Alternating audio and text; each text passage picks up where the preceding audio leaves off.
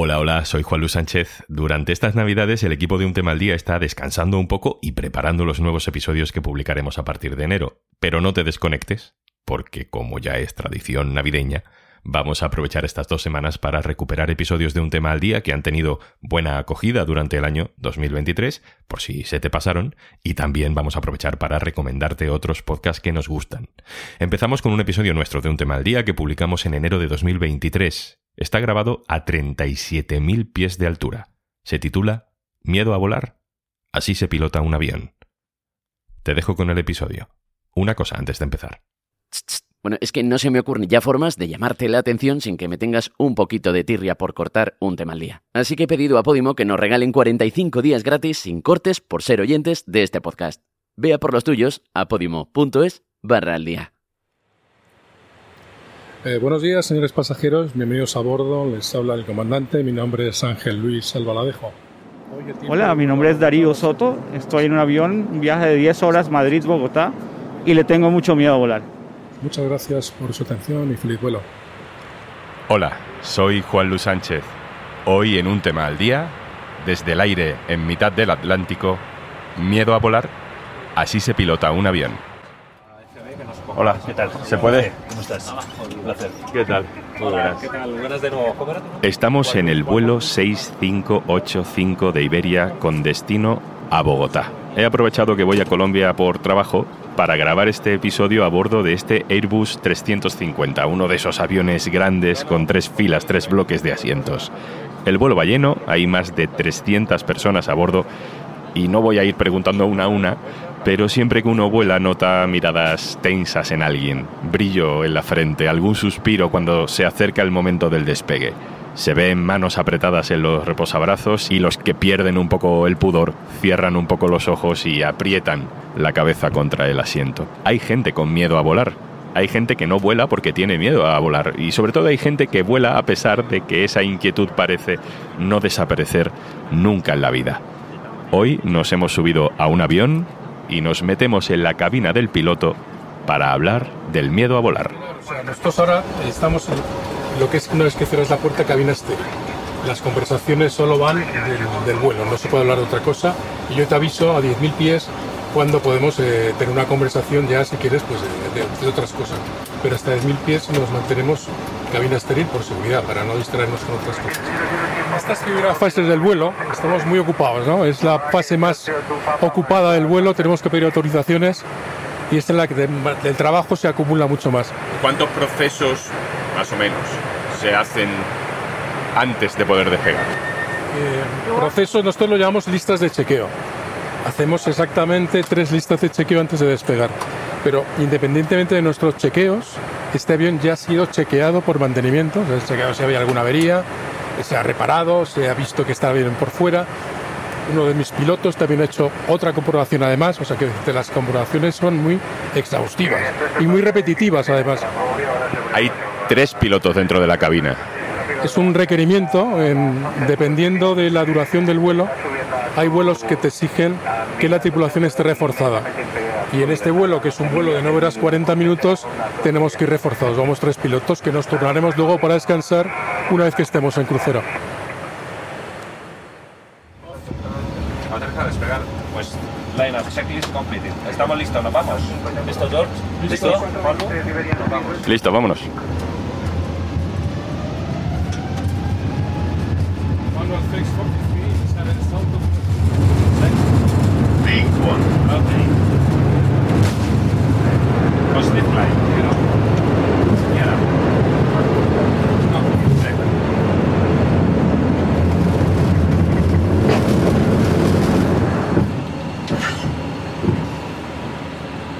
Ya estamos en el aire. Al recogerse el tren de aterrizaje, las ruedas del avión, ha bajado el ruido muchísimo, aunque el zumbido siempre está ahí. Y aquí dentro, durante un segundo, la sensación ha sido como que te lanzan al espacio. Tienes todo el cielo azul delante de ti. Aunque en realidad los pilotos lo que tienen delante son sobre todo, sobre todo, muchas pantallas. Este es un avión de última generación. Como puedes ver, ya hay instrumentos clásicos con agujas, que es lo que antes tenían los aviones de toda generación anterior. Ahora todo es digital. Aquí esto sería la pantalla donde tenemos lo que sería el mapa, que antes llevábamos unas cartas de navegación en papel, ahora está todo digitalizado y lo tenemos en una pantalla. Estos son los instrumentos básicos del avión que nos indican la altitud a la que estamos eh, pasando, la velocidad que llevamos, la posición del avión respecto al horizonte, el rumbo que llevamos y en este de aquí estás viendo la ruta también, tienes eh, el, el avión a escala y nos va diciendo los puntos a los que nos dirigimos, dónde vamos a alcanzar nuestro nivel de crucero, eh, la distancia al punto que estamos volando y en esta pantalla de aquí tenemos ya instrumentos de motor. Jorge Payares es uno de los pilotos, de los tres pilotos que hay en cabina, pero veo que te levantas y te vas. ¿Dónde vas, Jorge? Pues ahora mismo me voy a descansar. ¿Dónde? Ah, mira, aquí, al, al área de descanso. A ver, esto es una puerta que yo no había visto nunca. Venga, te lo enseño. Todos los tripulantes tenemos un área de descanso. Ahora ha comenzado mi tiempo de descanso. Luego nos relevaremos para que, bueno, pues para que las condiciones físicas de todos sean, sean las óptimas. ¿Qué hay aquí? Pues aquí tenemos, como puedes ver, dos camas. Una aquí, otra aquí, con sus respectivos eh, almohadas, eh, mantas y demás. Es una sala completamente insonorizada, como puedes ver. Mira, si entras, eh, no hay apenas ruido. Esto yo nunca lo había visto. Esto es solo en, en vuelos largos, en aviones largos, digamos, aviones de largo alcance. ¿Está establecido cuánto tiempo tenéis que descansar y, Sí. y en, qué, y en qué consiste ese descanso? Es decir, tú podrías ponerte aquí a leer o tienes que cumplir con unos criterios de, no, hay que dormir. Mm, Bueno, es un tiempo de descanso en el que en el que debes descansar y no puedo descansar en cualquier área del avión, sino que tengo que estar aquí descansando, porque en otro área del avión no voy a poder descansar igual. Y sí, efectivamente deberías estar durmiendo, deberías estar descansando efectivamente. No hay mucha más opción porque eh, estamos dentro de un habitáculo pequeño donde yo mismo no quepo de pie. Está claro que está diseñado para estar diseñado tumbado. Para descansar. Las camas son eh, realmente cómodas porque, como te ha dicho el comandante, son, son, eh, es un avión de, de última generación. Pues descansa. ¿Cuánto tiempo tienes por delante? Aproximadamente pues un tercio del vuelo, dos horas y media aproximadamente. Te dejo descansar. Muy bien, muchas gracias. Bueno, nos quedan nueve horas de vuelo, así que voy a dejar por aquí que sigan trabajando. Me voy a mi sitio con el resto de pasajeros y luego vuelvo. ¿Cómo te llamas? Me llamo Darío, Darío Soto. Darío, estás sentado literalmente en el asiento al lado de mí y me comentas que, que te da miedo volar. Me da terror volar de toda la vida. Y casualmente por mi profesión viajo vuelos intercontinentales por lo menos una o dos veces al mes. ¿Qué sientes cuando te montas en un avión? Eh, ansiedad terrible y sí, ansiedad. Ansiedad sobre todo, ansiedad a la ansiedad, es decir, ansiedad a la anticipación de la que el avión vaya a tener turbulencia y se vaya a, a- a descolgar. ¿Cuál es el momento del vuelo que más inquietud te produce? Cuando estamos volando y, y hay turbulencia, lo que más me, me da miedo es los bajonazos fuertes. Lo, me pasa lo mismo por ejemplo, con las montañas rusas, con es- ese movimiento me- me- de vacío me genera mucho estrés. Y digamos, cuando estamos volando entre nubes o aterrizando en ciudades montañosas como, como Bogotá, donde siempre hay viento y siempre está lloviendo, entonces esa anticipación de a qué hora vamos a llegar y la turbulencia que puede haber es, es también te afecta todo el viaje. ¿Cómo lo gestionas? Eh, ¿cómo, cómo lo superas? Honestamente lo supero tomando pastillas para dormir y excesivamente. Lo único que me ha servido en la vida porque me las tomo antes, digamos media hora antes de abordar y, y ya ahí caigo, no me acuerdo ni el despegue ni nada. Lo que pasa es que es difícil a veces cuando son vuelos cortos o si me tomo muchas más de las y voy a una- un país donde no conozco el, el país por primera vez, algo es- es riesgoso para coger un taxi o para llegar. Eh, y he tenido experiencias eh, algunas peligrosas al llegar al otro lado, ¿no? También he estado en todos los tratamientos psicológicos que te puedas imaginar, eh, realidad virtual, eh, incluso eh, vivía en Suecia por un tiempo y el, y el psiquiatra viajó conmigo en el avión, eh, le pagué el vuelo, todo conmigo, hice el tratamiento, pero no he encontrado nada que me quite el miedo, porque lo que el, el- el tratamiento que me explicaron es siempre tú tienes que afrontar tu miedo y si no lo afrontas nunca te vas a curar. Y la verdad yo soy muy cobarde y nunca lo afronto. Entiendo que esto es imprescindible para ti laboralmente, que tienes una profesión que te eh, exige volar. Efectivamente, yo trabajo en temas de desarrollo internacional y tengo que estar montado en un avión eh, en vuelos largos eh, de Europa a América Latina, de Europa a Asia, por lo menos eh, dos veces al mes. Y es, es, eh, a, veces es mejor el miedo, digamos, el miedo an- anticipatorio de poder dormir la semana anterior y no estar preocupado todos los días. Pero hay veces en que si el vuelo es en una semana, toda la semana anterior no puedo dormir, estoy ansioso pensando en el vuelo. Sobre todo, por ejemplo, si sé que, eh, que no lo debería hacer, pero lo hago, mira, si las, empiezo a mirar las condiciones climáticas en la ciudad de destino o en la ruta, y si es la época de los monzones en Asia, entonces ya sé que va a haber lluvias. Es terrible, es- es una carga, pero es la vida que yo escogí. Darío, gracias y que sea leve. Ojalá Dios te oiga. Hola de nuevo. Hola, muy buenas, ¿qué tal?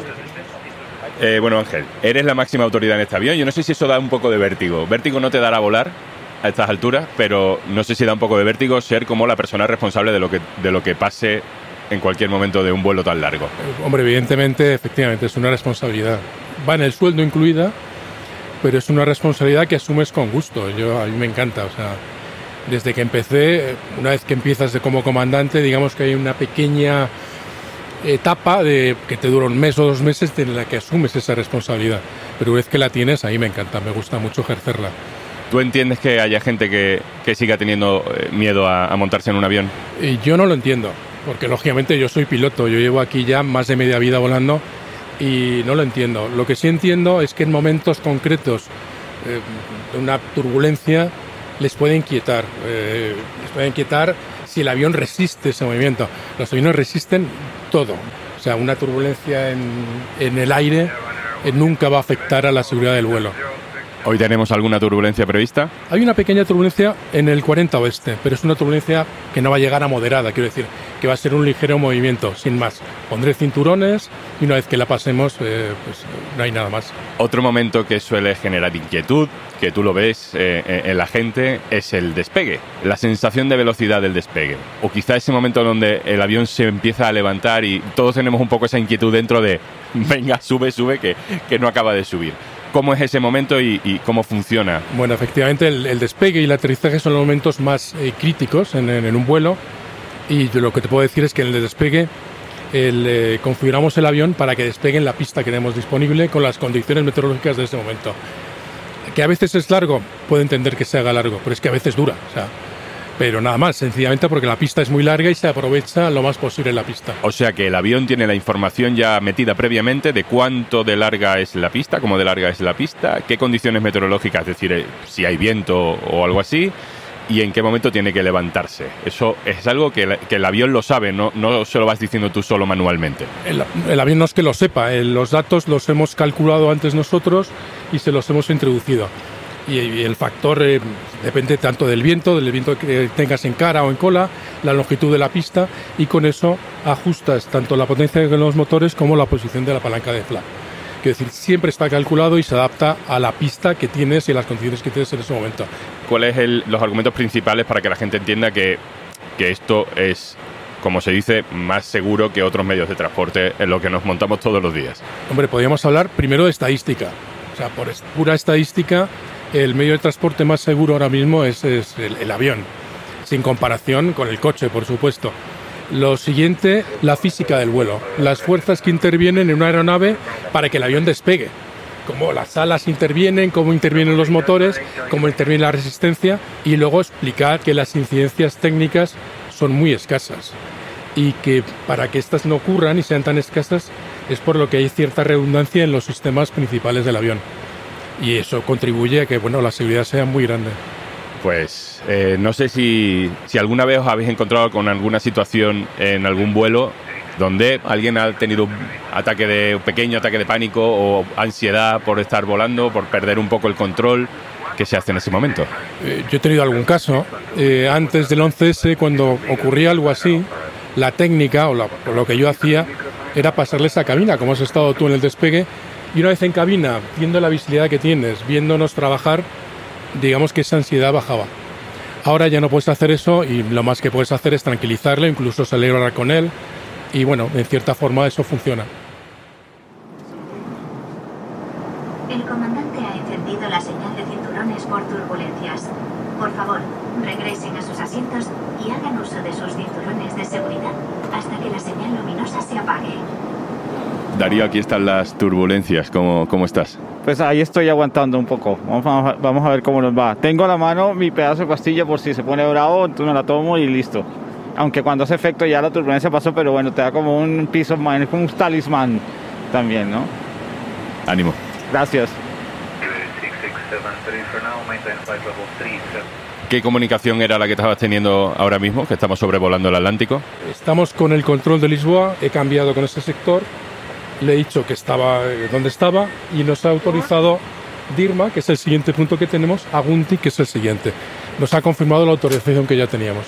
¿Y necesitáis una autorización para sobrevolar el Atlántico, para coordinar qué aviones hay volando, ¿no? Para que no haya un descontrol de- del tráfico aéreo, ni siquiera en aguas internacionales. Eso es, cada vez el, el Atlántico está más saturado de aviones y cada vez el control es mayor.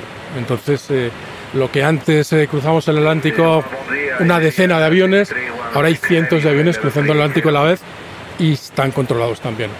No por radar, pero por otros sistemas que los controlan vía GPS. De hecho, ahora mismo estábamos viendo algún, algún rastro ¿no? de otros aviones, la estela que está dejando otros aviones que están volando relativamente cerca. ¿A cuánto pueden estar como mínimo eh, los aviones a nuestro alrededor? La distancia mínima de separación va a ser de 300 metros. O sea, nunca estás pegado a un avión. 300 metros es una separación suficiente para que no haya ningún problema. Alguna vez puedes tener alguna pequeña turbulencia que te cause la estela, pero nada más. Ángel, ¿a ti no te da miedo volar? Volar es un miedo irracional. ¿Tú tienes algún miedo irracional en el resto de tu vida que te haga conectar con esa gente que sí pueda tener alguna inquietud volando? Pues no sé decirte ahora mismo, miedo irracional eh, a las avispas.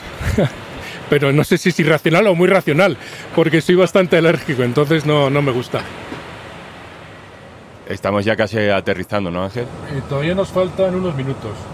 Todavía vamos con el piloto automático y ahora ya cuando estemos prácticamente en final pasaré a, a modo manual y haremos la toma en manual. Este es Central Ground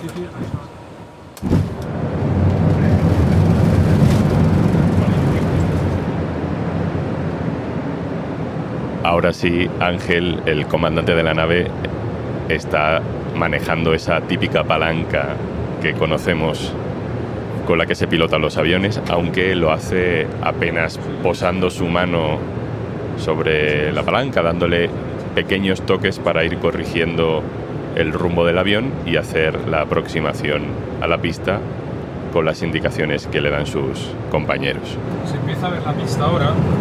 Las correcciones si no hay viento son muy suaves. Y hoy la verdad es que está el viento casi calma. Mira qué bonito, justo tienes ahí la ciudad iluminada por el sol, justo detrás. 50, 40, 30, 20, retard, 10, 5,